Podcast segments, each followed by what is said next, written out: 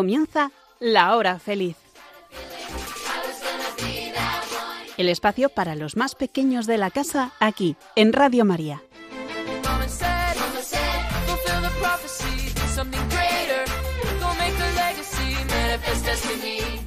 Muy buenas tardes, queridos amigos de Radio María. Una tarde más estamos con vosotros para pasar un bonito rato juntos. Mi nombre es Lourdes Antón y soy catequista en la parroquia de la Purificación de Nuestra Señora, en San Fernando de Henares. Junto con otros amigos catequistas, formamos el Oratorio Manuel. Y de nuevo volvemos a traeros como cada mes en la hora feliz un trocito de nuestro oratorio. Fijaos, el mes de octubre está lleno de fechas importantes. El día 2 hemos celebrado los Santos Ángeles Custodios, el día 4 San Francisco de Asís, el 12 Nuestra Señora del Pilar, el 15 Santa Teresa, el 18 San Lucas, el 22 San Juan Pablo II, un mes lleno de celebraciones. Bueno, pues este mes la Iglesia nos invita a realizar una oración preciosa de la que ya hemos hablado alguna otra vez y hoy descubriremos más cositas. Esta oración es el rosario. Pues sí, amigos, el día 7 de octubre se celebra Nuestra Señora del Rosario y durante el mes tenemos ocasión de participar en muchos acontecimientos relacionados con esta oración tan bonita y que nos lleva a Jesús a través de nuestra mamá María. Por ejemplo, el Papa Francisco, el pasado domingo 16 de octubre, destacó la iniciativa Un millón de niños rezando el rosario, de ayuda a la Iglesia necesitada, que se iba a realizar el martes 18 de octubre, y nos animó a participar por la paz en el mundo, además de dar las gracias a todos los niños que, como vosotros, rezáis por la paz mundial.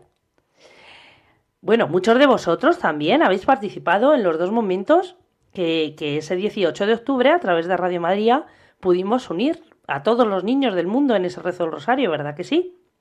Seguro que a estas alturas ya sabéis de qué, de qué os vamos a hablar hoy. Bueno, pues, pues claro, pues sí, de Mamá María y de qué es el rosario, en qué consiste. Pero no solo eso, también tenemos más cositas. Como siempre, lo primero que vamos a hacer todos juntos, vosotros desde casa, bien atentos, y nosotros desde la radio, es saludar a Jesús y María, con una oración sobre el rosario. También volvemos a tener nuestra sección de preguntas que enviáis a nuestro párroco Javier Jouve en ¿Y por qué? No dejéis de escribirnos, que juntos aprendemos un montón de cosas nuevas. Y por último, Beatriz nos trae alguna curiosidad sobre el rosario, su historia, cómo lo han rezado los santos. Venga amigos, vamos a comenzar con la merienda en la mano y las orejitas bien abiertas, todos en sus puestos y empezamos.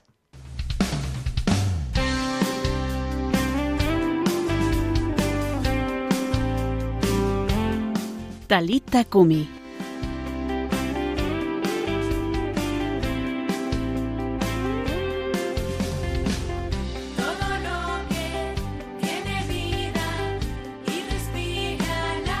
Chicos, vamos a comenzar, como siempre, saludando a Jesús y a María, y muy bien acompañados de alguno de nuestros amiguitos de catequesis. Muy buenas tardes, chicos, ¿cómo estáis? Muy bien, yo también. Hoy tenemos con nosotros a Alma de tercero de catequesis, que tiene ocho años. ¿Te gusta escuchar la hora feliz en la radio? Sí, me gusta mucho también, me gusta participar y también lo oigo en casa. Claro que sí, Alma, es muy divertido. Y también ha venido hoy Nicolás, de segundo de catequesis, con siete añitos. ¿A ti también te gusta la radio? Sí, claro que me gusta. Lo que es una pasada es que podamos rezar con un montón de niños a través de la radio y a la vez. Nuestro ratito de la hora feliz lo vamos a dedicar sobre todo a la Virgen María, en este mes tan especial en el que la Iglesia nos anima a rezar el rosario.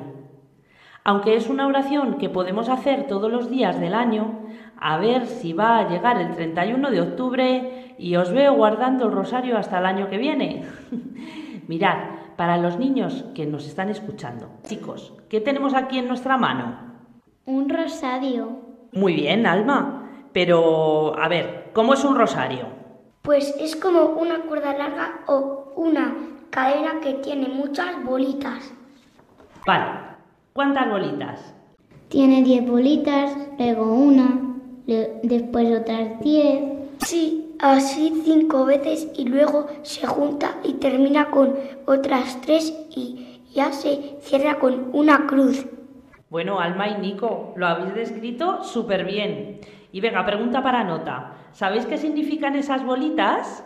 Sí, en cada bolita se reza un Ave María. En las que quedan en medio se reza un Padre Nuestro y luego un Gloria. Vale, fenomenal. Vamos a ver que yo me aclare. Entonces, yo rezo un Padre Nuestro, diez Ave Marías, un Gloria y luego otras diez Ave Marías. Bueno, así, así no del todo. Son cinco misterios y en cada uno es un Padre Nuestro, diez Ave Marías y un Gloria. Espera, espera, espera, Alma. ¿Misterios? O sea, misterios como, como los del monstruo del lagonés. A mí no me gustan los misterios. A mí tampoco. Da miedo. Son la vida de Jesús. Vale, qué susto. Que no, que no es nada del susto. Lo que nos quiere explicar Alma es que en el rosario no se rezan Ave Marías, Padre Nuestros y ya está. Cada Padre Nuestro, diez Ave Marías y Gloria se rezan recordando un momento de la vida de Jesús y nos ayudan a pensar en ese momento, a, imaginárnoslo cómo sucedió y a dar gracias a Jesús por ello. Por ejemplo, los lunes y los sábados, los cinco misterios en los que pensamos se llaman misterios de gozo. El anuncio del ángel Gabriel a la Virgen María en Nazaret, la visitación de la Virgen María a su prima Isabel, el nacimiento de Jesús, la presentación de Jesús en el templo y cuando se perdió en Jerusalén. ¿Y el resto de la semana? El martes y el viernes los misterios dolorosos que recuerdan los momentos de Jesús hasta la cruz. Eso es, Alma, los misterios dolorosos, ¿verdad? Que nos recuerdan cómo Jesús eh, fue camino de la cruz, ¿verdad? Y los miércoles y los domingos los misterios gloriosos, que nos recuerdan la alegría de la resurrección. Pero me sigue faltando un día. Se os ha olvidado el jueves. ¿Qué hacemos con los jueves? Claro, Nico, los jueves. Pues chicos, los jueves se rezan los misterios luminosos, que son preciosos porque nos hablan del bautismo de Jesús, de la Eucaristía, de las bodas de Caná. ¿Sabéis que hasta hace unos años esto no era así? Los añadió San Juan Pablo II en el año 2002, hace nada más y nada menos que 20 años. Vosotros no habéis nacido, claro. Claro, por eso no me acordaba, porque no había nacido. Anda, qué lista, yo tampoco. Bueno, para eso estamos aquí, amigos, para aprender. Y ahora que hemos aprendido cómo es un rosario y cómo se reza... Vamos a rezar el rosario. No, Alma, pero sí que vamos a rezarle a la Virgen María una oración. Y le vamos a dar gracias y a pedir cositas que tenemos en nuestro corazón para que nos ayude y para que se las presente a Jesús. A ver, Nico, tú, por ejemplo, eh, ¿qué quieres pedir esta tarde a la Virgen María? María, quiero pedirte que termine la guerra. Vaya petición más chula, Nico. Es verdad, todos queremos que se termine la guerra. A mí me gustaría pedir hoy a Mamá María que cuide siempre de todos los enfermos. Muy bien, chicos. A mí me gustaría pedirle hoy a nuestra querida Mamá del Cielo por todos los niños y niñas que no conocen a Jesús, para que algún día puedan conocerle y descubran la alegría tan grande de sentir su amor. Pero además de pedirle cosas a la Virgen María, es muy importante darle gracias, así que vamos a pensar por qué queremos darle gracias en esta tarde. Vosotros en casa también, ¿eh? Gracias María por mi familia. Gracias María por mis amigos. Y gracias Mamá María por todos los niños que nos escuchan. Genial chicos, qué contentos tienen que estar en el cielo de escucharos. Yo hoy voy a dar gracias por Radio María, porque gracias a todos sus voluntarios, a toda la gente que colabora, pequeños, grandes, el mensaje de esperanza y de amor de Jesús llega a un montón de hogares. Que bendiga Jesús a toda la gente que colabora en que esto sea posible. ¿Os parece rezar juntos esta oración para terminar? Y así la vamos aprendiendo si no nos la sabemos. Venga, vamos a ver.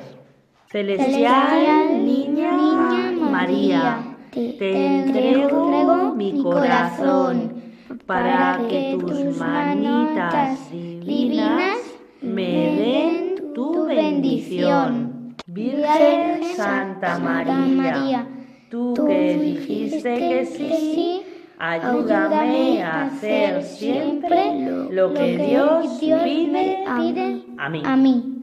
Muchas gracias por compartir este ratito, chicos. Me ha encantado.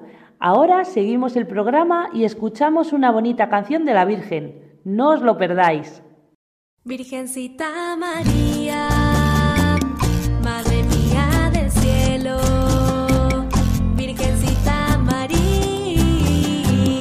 tanto, tanto te quiero. Virgencita María, Madre mía del cielo, Virgencita María, tanto, tanto te quiero. Dios Padre te eligió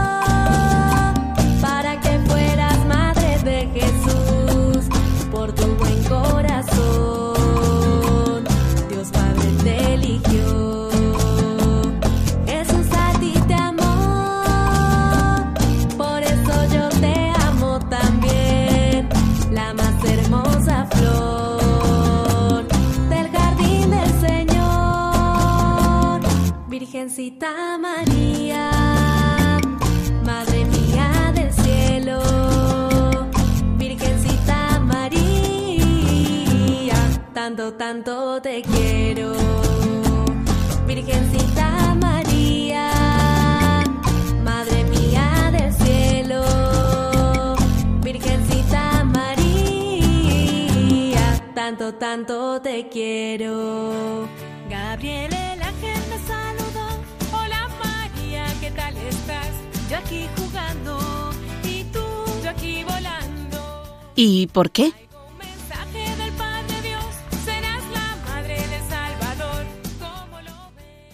Y queridos niños, una tarde más, en nuestra hora feliz, tenemos las preguntas que nos hacéis llegar para nuestro párroco, Javier Jouve. Vamos a ver con qué nos sorprendéis este mes. Venga, adelante esas preguntas. Hola Javi, soy Paco de Poscomunión. Me gustaría saber si Jesús rezaba el rosario. Gracias. Que si Jesús rezaba el rosario, pues me encanta esta pregunta, que es la, estas preguntas que los niños hacéis que siempre, siempre nos, nos dejan a los mayores tan encantados, ¿verdad? Es una pregunta muy curiosa y preciosísima que a lo mejor los mayores no nos llegaríamos nunca a hacer. Bueno, pues fijaros, lo primero que hay que decir es que con toda seguridad jamás va a haber, eh, ni ha habido nunca, ni jamás habrá un ser humano que quiera tanto a María y que tenga con ella tanta confianza y le tenga tantísimo amor y tenga con ella una relación de cercanía y de, y de intimidad eh, tan grandes y tan profundas como la que tiene Jesús, que es su propio Hijo, con ella, ¿no? Ningún ser humano, y fijaros que hay muchos santos y muchas personas que también igual nosotros mismos conocemos que quieren o que queremos tantísimo a María, la Virgen, nuestra Madre, ¿no? Eh, Pero ninguno llegaremos a quererla, a llamarla y a tener con ella una relación de, diálogo y de, trato con confianza y de cariño y amor como, Jesús. ¿eh? De hecho, Jesús mismo es el que a nosotros nos la ha dado como madre. ¿Recordáis? Al pie de la cruz, cuando Jesús estaba dando por nosotros la vida, estaba María su madre y junto a ella San Juan, ¿no? Y Jesús le dijo a Juan, Juan, ahí tienes a tu madre. Bien, pues en aquel momento, en ese discípulo Juan que estaba al pie de la cruz, estábamos representados todos. Jesús nos estaba dando a todos nosotros como cristianos, como discípulos suyos, a María la Virgen, su madre, como madre nuestra, madre de todos los cristianos, madre de la Iglesia. Él es el que nos enseña a quererla. Él es el que nos recomienda siempre que la tratemos con todo el cariño, que acudamos a ella y le pidamos todas nuestras necesidades, que le confiemos todo lo que nos ocurre como un hijo con su madre. Y ella a su vez presenta todo lo que nos pasa a Jesús. Ella siempre nos ayuda y nos acompaña, ¿no? Pero nadie nunca la ha querido ni la querrá jamás tanto como Jesús. ¿eh? Entonces, ¿Jesús rezaría el rosario? Pues una vez que hemos explicado esto, podemos decir que Jesús la oración del rosario la conocía desde siempre. Lo que pasa es que mmm, nosotros no, pero Él como Dios la conocería como conoce todas las cosas. Lo que pasa es que podemos decir que durante el tiempo que Él caminó aquí en la tierra, pues mmm, muy probablemente quizá no rezó nunca el rosario. ¿eh? ¿Pero por qué? no porque no quisiera, ¿eh? ni porque se olvidase o porque no le gustara hacerlo, ni mucho menos. Ya hemos explicado cuál es la relación de amor y de confianza tan grande eh, de Jesús con María que nadie podemos llegar a comparar, ¿no? Eh, ¿Por qué no lo haría él? Pensamos.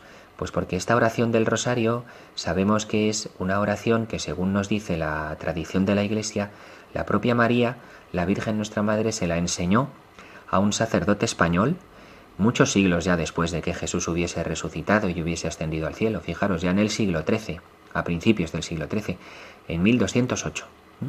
Este sacerdote español, que santo, se llamaba Santo Domingo de Guzmán.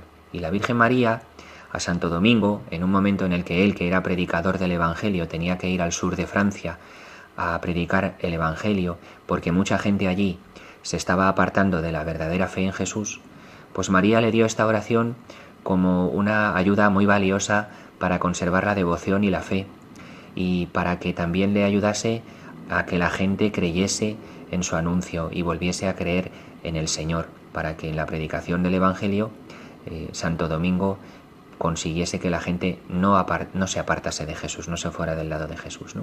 Y así nos la ha enseñado también a todos, como una oración preciosa para crecer en devoción y en amor a María y presentarle nuestras necesidades y para que también podamos siempre creer en el Evangelio.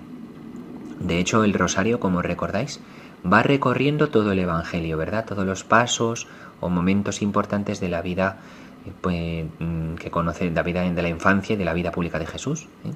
Y es tan bonito el rosario que se puede definir como contemplar la vida de Jesús con los ojos y el corazón de María la Virgen. También me gustaría saber qué hay que hacer para ser papa. Gracias. ¿Qué hay que hacer para ser papa? Bueno, pues eh, la pregunta podría ser a lo mejor, mm, ¿quién puede ser elegido papa? ¿Eh? Y la respuesta, pues igual os va a sorprender, ¿eh? porque si nos fijamos en lo que dice el, derecho de la Iglesia, ¿eh? las leyes que regulan la vida de la Iglesia, que llamamos el Código del Derecho Canónico, ¿eh? Pues eh, según se desprende de estas leyes de la Iglesia, en principio cualquier varón bautizado puede ser papa, puede ser elegido papa. Obviamente, luego al final esto pues es poco realista. Sabemos que los cardenales son los que se reúnen para elegir al que será el nuevo Papa en el cónclave en el Vaticano y eh, normalmente siempre ha sido cardenal, uno de entre ellos del Colegio de Cardenales, el que ha sido elegido Papa en todos los conclaves que se han ido celebrando pues en la época moderna, cuando fallecía el Papa y se reunían los cardenales, el que ha ido siendo siempre elegido era uno de entre ellos, uno de los propios cardenales. Pero si nos atenemos a lo que dice el derecho de la Iglesia, cualquier varón bautizado puede ser elegido papa. Aunque, eso sí, se especifica también que si no fuese obispo, debería ser consagrado inmediatamente obispo tras haber sido elegido, pues el papa es ante todo el obispo de Roma. Hola Javi, soy Teresa, de segundo de comunión. El otro día en catequesis nos hablaron de los sacramentos y quería preguntarte cuántas veces se pueden recibir. Gracias. Sí, sobre los sacramentos, que creo que ahora estáis viéndolos en segundo de catequesis, ¿verdad? Pues ¿cuántas veces se pueden recibir? Pues no todos se pueden recibir eh, de la misma, el mismo número de veces. Hay unos sacramentos que solamente se pueden recibir una única vez en la vida, ¿eh? que eh, la Iglesia a estos sacramentos que se reciben una sola vez en la vida los llama, decimos que imprimen carácter, es decir, que dejan un sello, que imprimen en el alma de quien los recibe un don, una gracia, un regalo de Dios que ya es para siempre, ¿no? Y que por lo tanto pues no se pueden repetir. Entonces, si cogemos los primeros tres sacramentos, que sois los que vais recibiendo los niños en la iniciación cristiana, el bautismo, la confirmación y la Eucaristía, ¿verdad? Pues los dos primeros, el bautismo y la confirmación, solamente se pueden recibir una única vez. La Eucaristía, después de que hagáis la primera comunión, se puede recibir todos los días de la vida, si después cogemos los siguientes sacramentos, que son los que llamamos de curación, porque sirven para pedir a Dios que cure a las personas, que las lave, que las limpie, o bien en el cuerpo o en el alma, pues son dos. el sacramento de la unción de los enfermos, que es para pedir a, a Dios cuando alguien está enfermo que se pueda restablecer, se puede recibir también siempre que haga falta y se puede repetir. Y también el sacramento de la confesión. Claro, cuando vamos a confesarnos siempre necesitamos que Dios nos perdone. Igualmente ese sacramento lo podemos recibir siempre, todas las veces que sea necesario. Y es muy aconsejable además coger la costumbre de confesarse con frecuencia. Y por último, los otros dos sacramentos que nos quedan de los siete, que son los sacramentos que edifican la comunidad cristiana, que digamos construyen la iglesia, son los sacramentos del matrimonio y del orden sacerdotal, la ordenación de los sacerdotes. Bueno, el sacramento del orden sacerdotal se recibe también una única vez en la vida, no se repite, solo que a veces un sacerdote cuando luego es ordenado obispo recibe de nuevo a lo mejor también el sacramento del orden en el primer grado que se llama, es decir, en el grado del sacramento en el que participas del sacerdocio del Señor más plenamente, ¿no? Primero eres ordenado sacerdote, luego obispo. ¿eh? El sacramento del matrimonio también, por su parte, eh, se recibe una única vez en la vida, porque el sacramento del matrimonio es para siempre y uno se casa para siempre con la misma persona en el Señor, excepto en el caso en el que a lo mejor si muere el esposo o muere la esposa, el que queda eh, de los dos, que queda viudo o que queda viuda, a lo mejor encuentra de nuevo con el tiempo otra persona con la que podría volver a casarse por la iglesia, poder volver a recibir el sacramento del matrimonio. Eso es un poquito la respuesta de los siete sacramentos.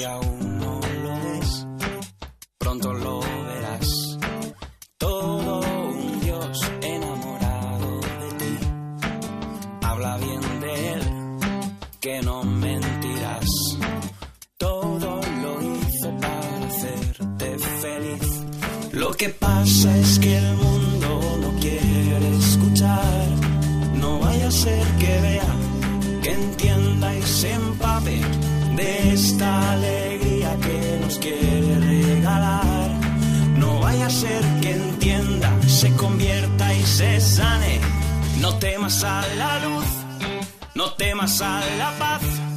No temas a la alegría, no tengas miedo a ser feliz, porque se ha abierto para ti, porque Él es el que es ahora, puedes ser feliz. No temas a la luz, no temas a la paz, no temas a la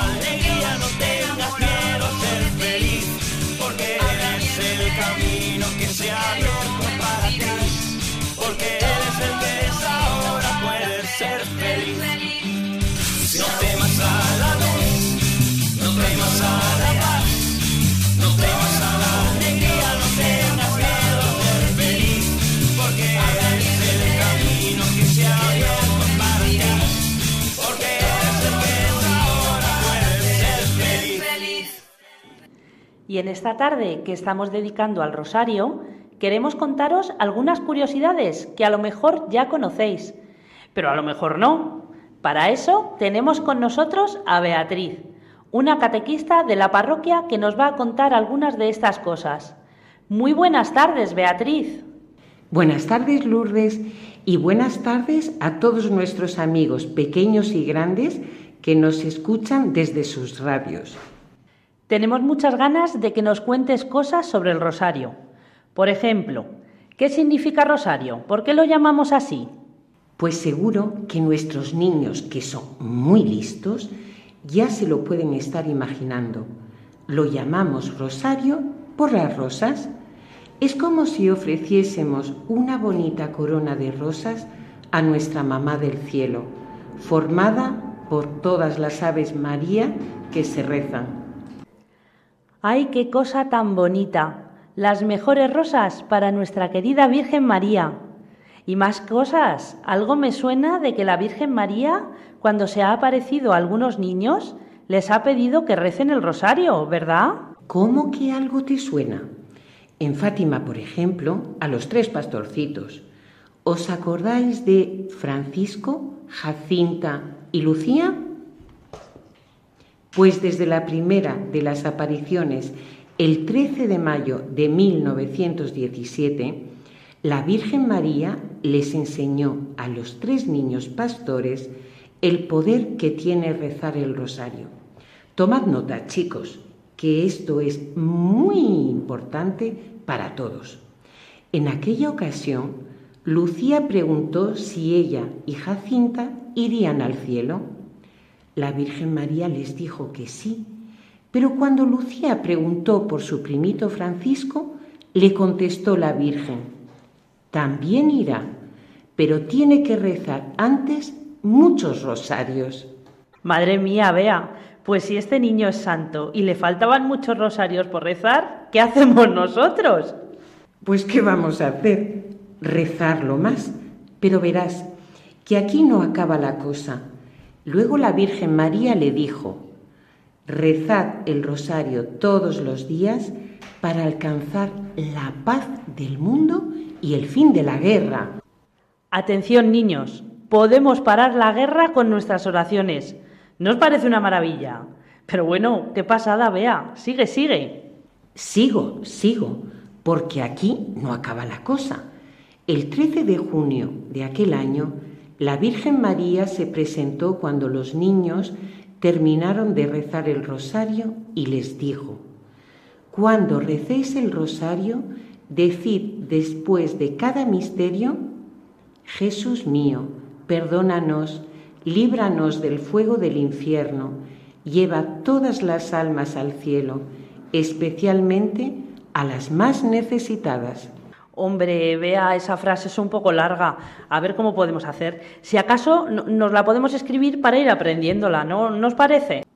Lourdes, fíjate, era alucinante. La gente empezó a ir a rezar el rosario con los pastorcitos y la Virgen volvió a aparecerse y los animó nuevamente a seguir rezando esta oración para lograr el fin de la guerra. El 13 de octubre de 1917, día de la última aparición, la Virgen María le dijo a toda la gente que acompañaba a los pastorcitos a rezar, soy la Virgen del Rosario. Deseo que en este lugar se levante una capilla en mi honor. Que continuéis rezando el rosario todos los días.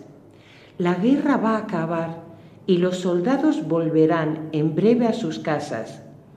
Después ocurrió el famoso milagro del sol, que duró unos tres minutos y en el que parecía que el sol se iba a caer en la tierra. ¡Qué chulo, chicos! ¿Os imagináis haberlo visto en directo? Tuvo que ser alucinante. Y en Fátima, que está en Portugal, para aquellos niños que todavía no hayan estudiado en Soci los países, la gente sigue yendo a rezar el rosario a la Virgen. Tiene un montón de visitas al año. Pues sí, y además hace una cosa muy bonita por la noche cuando se va el sol, que es el rezo del rosario de antorchas. Los peregrinos acompañan la imagen de la Virgen rezando el rosario, cantando y llevando velas encendidas o antorchas durante su recorrido. Eso también se hace en Lourdes. Y en Lourdes también le dijo algo la Virgen María sobre el rosario a Bernardita, la niña que recogía leña y se le apareció en el bosque, ¿no? Eso es, Bernardita era una niña de 14 años, pobre e ignorante, pero que quería muchísimo a la Virgen María y le rezaba siempre que podía el rosario. Fue a recoger leña con su hermana y otra niña a las afueras del pueblecito donde vivían, pero al tener que cruzar un río se quedó atrás debido a su salud delicada. Ella estaba cerca de una gruta cuando escuchó un ruido y sintió un viento. La sorprendió la, aparición de una nube dorada con una mujer vestida de blanco. La mujer llevaba los pies descalzos y sobre cada uno tenía una rosa dorada. En la cintura llevaba una cinta azul ancha. En las manos juntas y posición de oración, llevaba un rosario. Bernardita se puso a rezar el rosario y la señora vestida de blanco no rezaba, pero pasaba una a una las cuentas del rosario que llevaba en la mano, acompañando así en su oración a la niña. Cuando terminó Bernardita de rezarlo, la Virgen desapareció. Claro, la Virgen María no iba a estar rezándose a sí misma, ¿no? Pero como buena mamá que es de todos nosotros, la acompañaba. Me encanta conocer más cositas sobre el rosario y cómo la Virgen María ha querido que los niños supieran lo importante que rezarlo y cómo nos puede ayudar. Pues por último voy a contar a todos los niños que nos están escuchando una historia que le pasó al padre Pío de Pietrelcina. Veréis, él siempre llevaba un rosario enrollado en la mano o en el brazo, como si fuera un arma contra toda clase de enemigos. Lo rezaba de continuo. En una nota dejó escrito, diariamente recitaré no menos de cinco rosarios completos. En cierta ocasión visitaba a San Pío de Pietrelcina el obispo Pablo Corta, juntamente con un amigo suyo, oficial del ejército italiano. El obispo le pedía, bromeando, al padre Pío un billete de entrada al paraíso para el militar. El padre Pío le respondió sonriente, Ah, sí, sí, con mucho gusto. Para entrar en el paraíso se requiere algo muy importante. Hay que contar con el billete de acceso a la Santísima Virgen. Si esto se consigue, lo hemos conseguido todo. Ella es la puerta del cielo y el billete que te permite el ingreso en el cielo es el Santo Rosario. Este es el billete. Toma pues, toma el billete para entrar en el cielo, le dijo al militar, mientras con su mano le alargaba un rosario. Este santo es que es genial. Pues nada, chicos, ya sabéis lo importante que es rezar el rosario y como nos pide nuestra mamá María que lo recemos y le pidamos lo que necesitemos. Nos ha encantado todo lo que nos has contado, Beatriz. Tienes que venir otro día a contar muchas otras cosas. Pues claro que sí, Lourdes. Un abrazo muy grande a todos los niños que escuchan la hora feliz.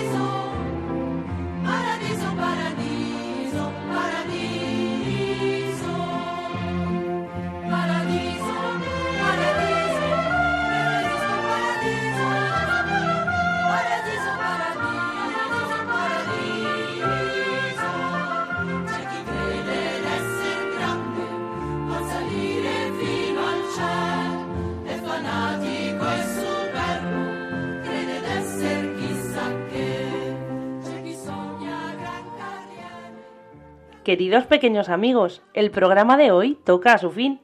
Y como siempre os recordamos que si queréis participar en nuestro programa mandando preguntas a nuestro párroco o contándonos alguna cosita que queráis compartir, os dejamos nuestro correo electrónico lahorafeliz14 arroba radiomaria.es.